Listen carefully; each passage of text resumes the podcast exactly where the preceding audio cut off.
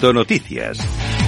Comenzamos hablando de Terra Classic, que ha aumentado un 50% en las últimas 24 horas y además se ha disparado su market cap. Como te digo, Terra Classic ha experimentado un aumento vertiginoso en las últimas 24 horas, disparando así su capitalización de mercado. Desde finales del mes de agosto, Terra Classic ha experimentado un aumento significativo. De hecho, el movimiento al alza ha llevado al token a cotizar, eso sí, mira, atento, 0,000 5 dólares al momento de la publicación. La cotización actual del toque representa un aumento del 50% en las últimas 24 horas y del 424% en los últimos 14 días. Lo estaba comentando con el invitado antes de llegar aquí. Siempre hay oportunidades en el mercado cripto también y parece que eh, en concreto este token lo ha sido en las últimas semanas. Vamos con otra noticia. En este caso vamos a hablar de GameStop, una de las protagonistas del año pasado que además se ha convertido en el socio minorista preferido de FTX en Estados Unidos. Se ha anunciado una asociación, como te digo, entre GameStop y FTX US a través de la cual más clientes de GameStop tendrán acceso a la comunidad y los mercados de activos digitales de FTX. El comunicado destacó que GameStop comenzará a vender gift cards de FTX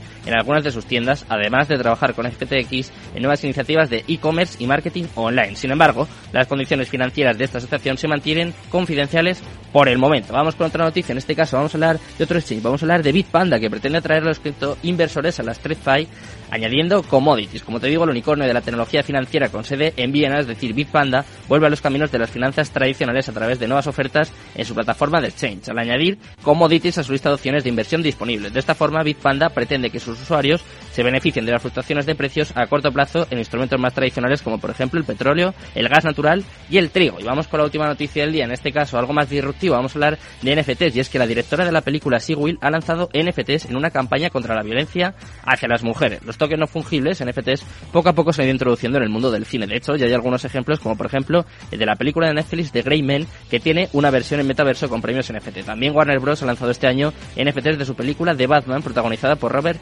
Pattinson. El ejemplo más reciente de hacer NFTs basados en una película tiene además un plus, y es que las ganancias será para una ONG. En este caso, ha sido la artista y cineasta Charlotte Colbert, que está lanzando un NFT uno de uno basado en su película de terror psicológico Sea Will, y las ganancias de esta venta se destinarán a apoyar a la organización no, gubernamental de Reino Unido, End Violence Against Women, que lucha contra la violencia hacia el género femenino. Ya sabes cómo está el mercado, de momento parece que respondiendo bastante bien a esta subida de tipos, ya sabes las noticias más relevantes, más importantes de las últimas horas. Vamos por el momento cumbre del programa, vamos con la entrevista del día.